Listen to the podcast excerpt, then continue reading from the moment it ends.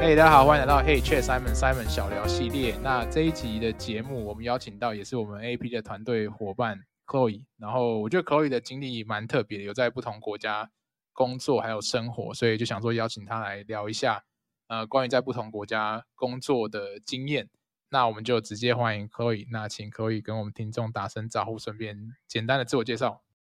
Hello，大家好，我是 Chloe。呃，现在在 APD 是不负责 Podcast 的内容企划，还有之前的实战营的行销。然后之前在澳洲、日本跟新加坡都有居住跟工作的经验，所以希望今天的分享会很有趣。OK，好，那我们就先从就是为什么会出国工作这件事，因为我知道可我以前是在国外长大。在台湾念书念到国中，然后就去澳洲嘛，然后后来就去了日本，然后就想要先简单聊一下，就是说，哎，为什么会突然从澳洲，然后就到日本去工作，是有什么样的契机？当时主要就是想要换个环境，然后算跳脱自己的舒适圈吧，然后会选择日本，是因为刚好高中的时候有学一点日文，然后当时也有去日本交换留学两个月，就觉得对日本印象还不错，所以就想要换个环境试试看，所以我就申请日本的打工度假签证。Oh, OK，那那时候找工作有顺利吗？那时候你的日文能力是有跟日本人一样这样是不是，就是可以直接在那边的职场工作，还是说其实有花一点时间找，然后呃提升自己的日文能力之类的？没有哎、其实当时虽然我有考到 N2，但是其实我觉得还不到，可能日常生活可以，但是我觉得工作上要用很够，所以当时就是还是自己请家教跟自学，然后一开始是有先投一下，因为当时我是在福冈，就投了家里附近的一些商店啊、超商这样子，就是都没有消息。是后来在网络上找到了一个在东京的订房网站的，算是新创公司，才开始在日本的工作。才哎，所以如果是新创公司在日本的话，是比较容易入行嘛？就是说，如果你没有太多当地经验啊，或者说语言能力还不够好的情况下，因为我知道有一些我的朋友，他们也是很想到日本工作，但他可能就会受限于说，哎，没有日文能力。就是如果今天日文不太好，是有办法到日本公司工作这样吗？我觉得可能还是要会一些基本的日文，因为我记得当时是面试的时候，还是全程都用日文。那我就是会尽量用比较简单的日文去回答他们的问题。那当然，愿意面试外国人的公司，他们通常也都包容力蛮比较大，也也就是不介意说你都用比较简单的日文。然后他们也刚好，因为是旅游网站嘛，所以他们的 TA 也都比较多是外国人，所以你就在面试的时候可以多多表现出自己有外语能力的这个部分，那他们可能也比较愿意说去给你这个工作机会，这样子就不会非常的注重你在说哦，你可能日文不是像本地人的 level 这样子。OK，对，因为我知道，比如说像 Chloe 是做行销嘛，那行销的话，你可能要了解本地的市场做行销方式，因为每个国家用的这些，比如说 social media 或者是大家在做广告。投放的方式可能稍微不太一样，但如果是像我们听众比较多是设计师嘛，所以设计师的话，就如果你能力还不错的话，那沟通只要到达门槛，你有办法去用你的设计去说服公司去雇佣你的话，我觉得还是有一些机会。那当然还是要看，就比如说像我之前的经验，就是都是在外商嘛，所以我基本上是工作讲英文为主。那我也知道说现在日本因为本地人才荒，所以就人口老化，所以他们就一直在找。就是海外的人才，所以也慢慢越来越多公司，他可能愿意去雇佣他们的第一批或第一个海外的员工，那可以不用讲日文。我觉得机会可能会是越来越多这样。那我想要再聊一下，因为我知道后来可以就离开日本嘛，然后去了新加坡。诶，为什么没有在日本就直接住在那边？因为我知道很多人都很喜欢日本，可能就想要直接住在日本。呃，当时其实就是也有两个原因，主要就是我的那份工作它是 base 在新加坡，也刚好我就想说可以换换环境这样子，所以就搬去新加坡。可是换国家是一个蛮大的转变，感觉你是蛮愿意去探索不同的文化，然后做这种很大的改变？就是你本来的个性就这样吗？还是说其实你是有一些，比如说趁年轻就可以做一些尝试这样？对，因为其实我觉得日本毕竟算是一个比较特别的市场嘛，大所以大家工作的方式也会比较不太一样。然后我就觉得，所以试试看去不同的环境工作看看。然后新加坡也主要都是用英文，所以我就觉得可以尝试看看。我们刚刚不我们聊到你，你有在澳洲工作过吗？还是说你是直接在澳洲念书完毕业就去日本？有诶、欸，我之前去日本之前有工作两年多，也是在比较欧洲文化的公司嘛，然后大家都比较 lay back，就是大家会比较轻松，这样就比较不会喜欢加班。工作之外也蛮注重家庭。OK，了解了解，这是一个蛮有趣的经验，就是比较少人会有这种到三个国家或是文化。那我觉得我们就可以来比较细的聊一下当地。本身的文化会影响到工作方式。那呃，我想说，可能可以请各位大概简单的分享一下你的感想，就是说，先从比较广泛来讲，就比如说东西方，比如说澳洲对、呃、日本或者是新加坡这两者的这种文化，对你来讲，它的感觉有什么样最大的不同？我觉得最大的不同应该是就是工作的氛围吧，但是。在日本，其实也是根据不同的公司，他们的文化也会有一点不一样。因为像在日本，我有带过新创，然后也有带过在日本的美商，那这两个的工作的文化也是有一点不一样。那整体来讲，我觉得在日本的工作文化跟，比如说新加坡跟澳洲，澳洲跟新加坡，我觉得会比较类似，就是大家会比较工作跟家庭，就是 work-life balance，好，简单来讲，我觉得比较有这样的感觉。那在日本，大家会觉得比较责任比较重，然后也比较会觉得说，呃，加班是比较常态的事情。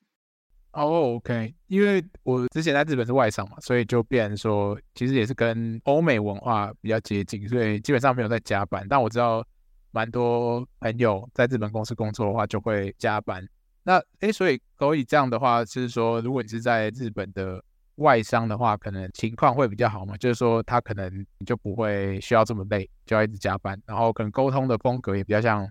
对耶，我觉得在日本的美商会相对的比较，呃，大家不会期待你说一定要加班，但是我觉得是整体的氛围，就是你身边其他的日本人，大家也都默默的开始越来越晚下班的话，可能你自己可能会有这样子的压力。相对的，相对于新创公司或是日本比较日系的公司来说，可能比较不会。有这种加班的压力，但是多多少少还是会有这么一点点。对，我觉得也可能是就是文化吧，就是大家会觉得说要做更多的事情。因为我就觉得还蛮有趣的，就是说，因为文化这件事情是，就算你是在日本的外商，只要他人口组成是日本人的话，你你难免就会带入日本的工作文化进去。你就是在那个环境里面，人数多的话，就会去产生那样子的工作风格。那因为我听过，就是在日本工作有很多所谓的职场的潜规则，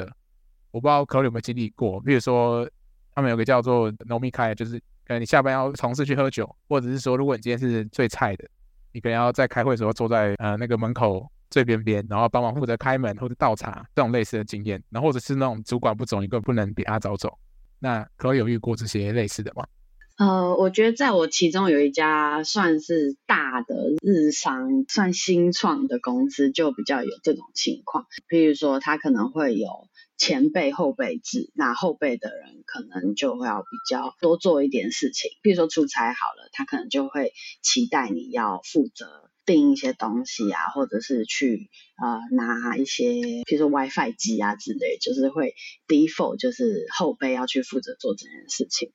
然后或者是记那个会议笔记，也都是比较新的人要负责做这件事情这样子。但是我觉得也是很看人呢，因为当时我换了一个前辈，算是在外国生活过，他就比较不介意这种东西。所以我觉得主要还是说看你身边的呃前辈啦，或者是大家整体的氛围是怎么样。所以我觉得不一定是说日本公司就一定会有这种潜规则。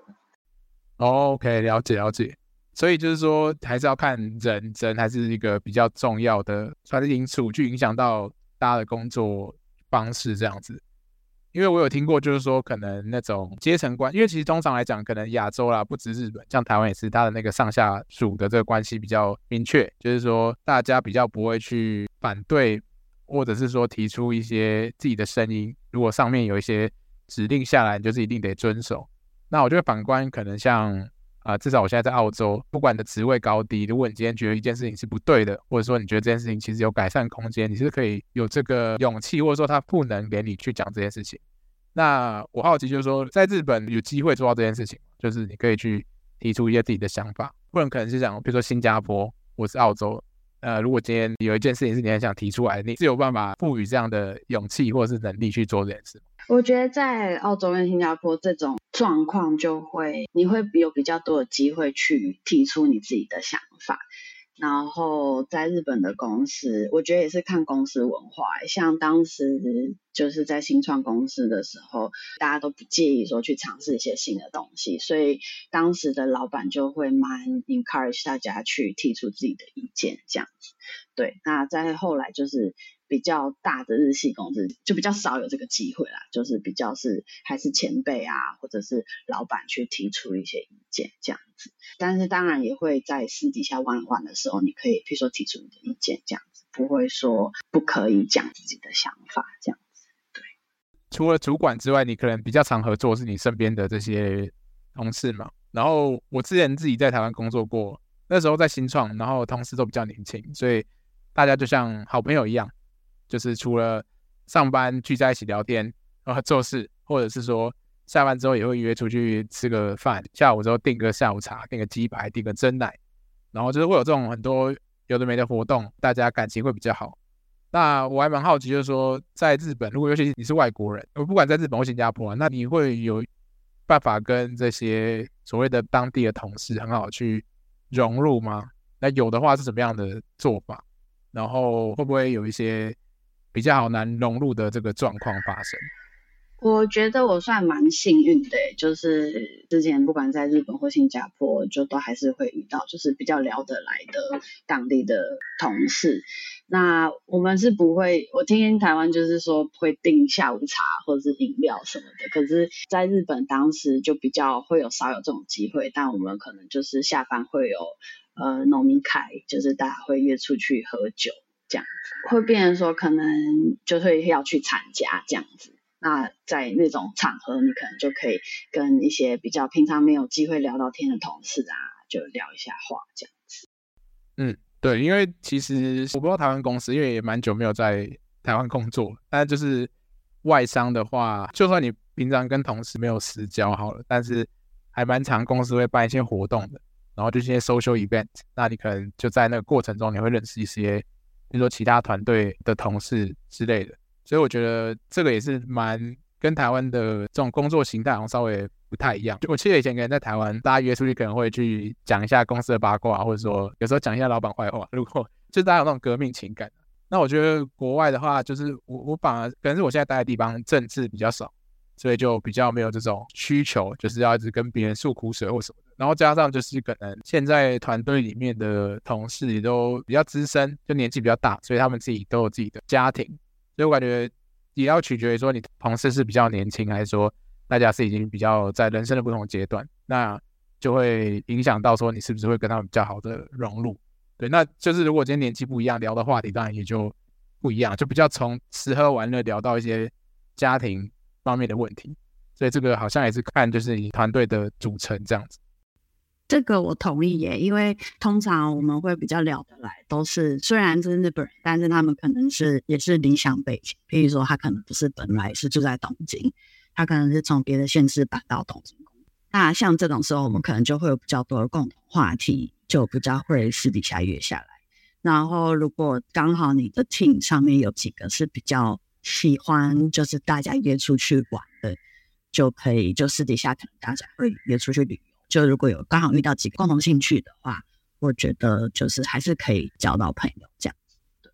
哎，那我很好奇一件事，就是说，因为我们刚好提到，就是呃，比如说亚洲跟欧美或者澳洲的文化或者工作职场工作风格蛮不一样。那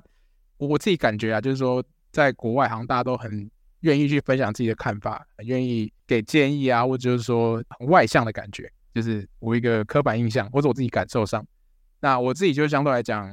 也有可能是因为语言的关系，一开始不是太有自信，所以就本来就听比较多。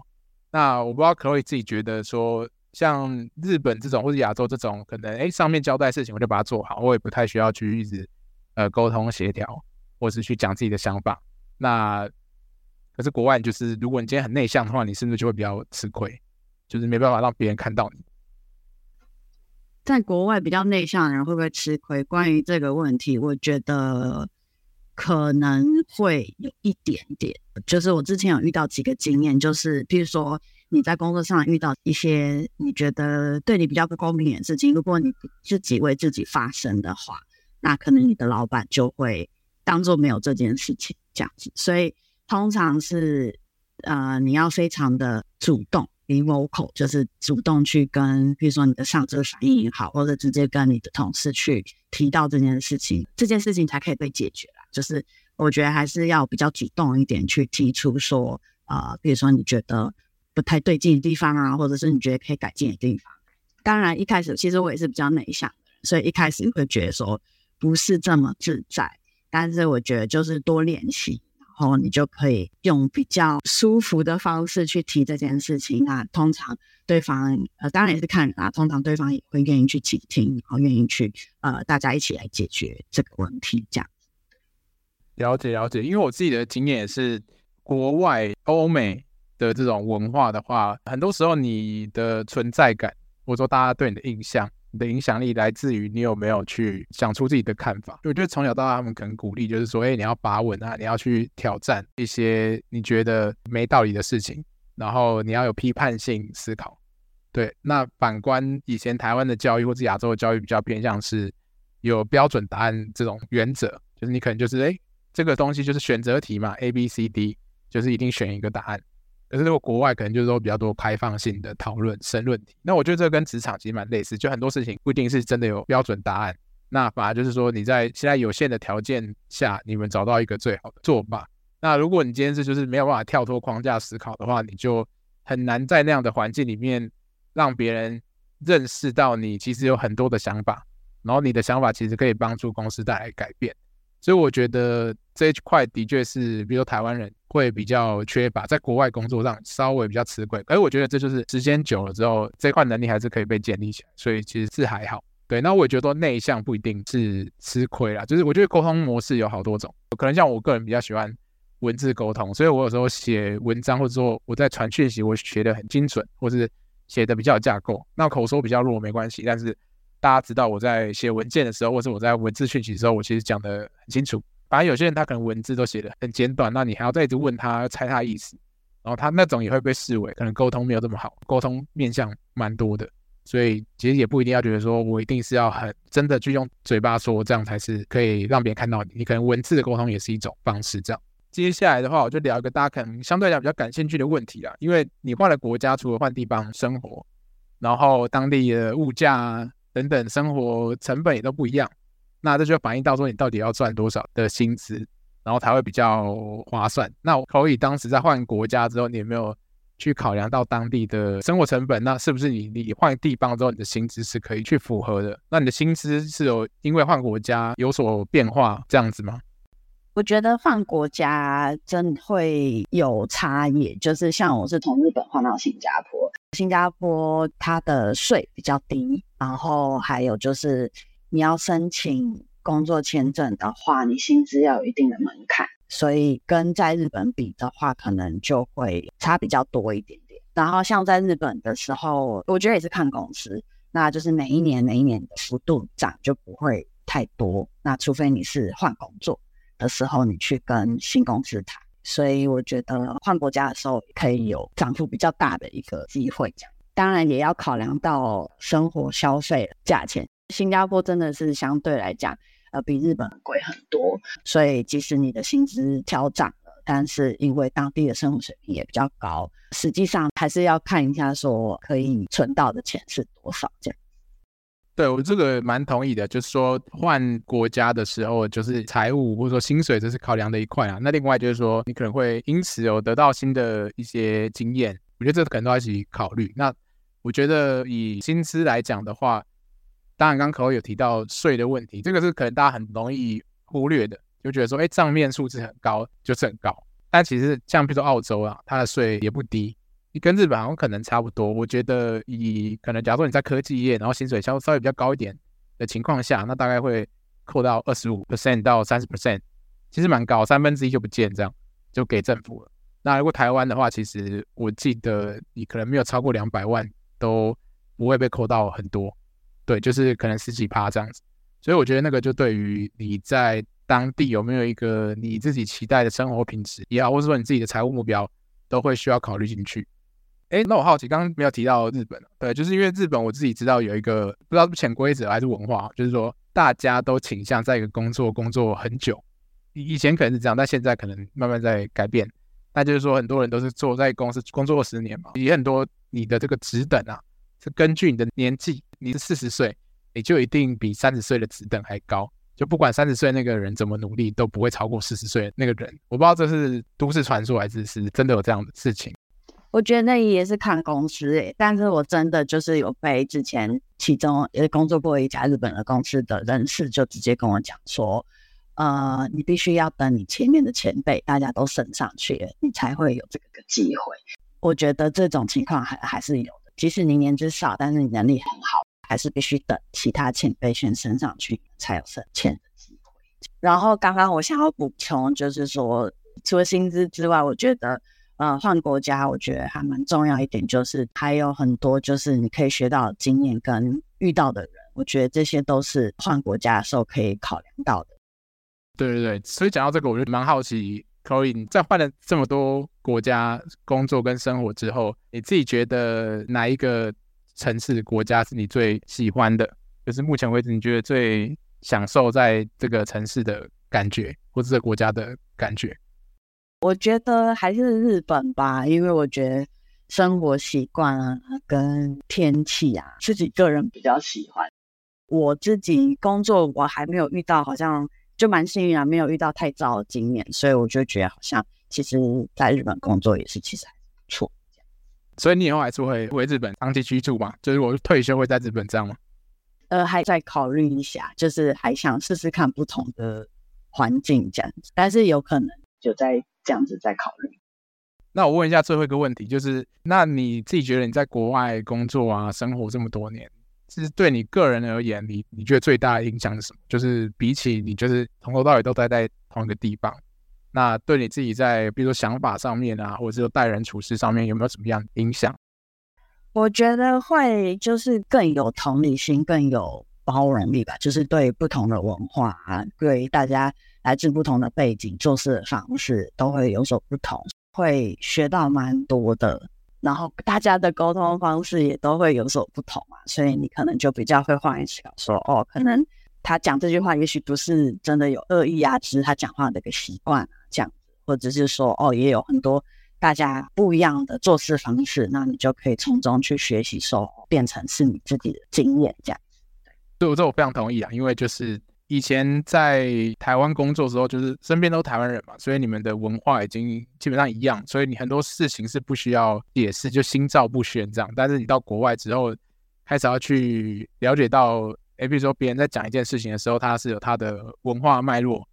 这件事情就是，如果你不了解他的文化，你就无法听懂他到底在讲什么。就是是非常细微的一些事情，当然久了之后，你就会理解到，哦，原来他做这件事情是有他的一个文化背景下产生的行为。那也许这件事情在你的文化下看起来是不好的，或者你不舒服，但是其实在他的文化下是很正常。所以你久而久之，你就觉得，哎，越来越开放，越来越觉得，就其实就还好，只要理解彼此，还是可以好好工作。对我来讲也是蛮大的收获，这样子。今天其实跟 c o y 聊了蛮多在国外生活的一些想法，或者说工作上的一些心得经验分享。那我觉得，因为我们的听众其实我看那个后台数据啊，应该也蛮多听众是在海外，或者说就我们的了解，也蛮多设计师是想要到海外工作。对，所以如果你对这样子的像海外工作生活经验的分享有兴趣的话，欢迎可以在留言给我们。也许之后我们就找可能其他的朋友或设计师，或是其他的职位来跟大家分享，就是在不同国家的工作经验。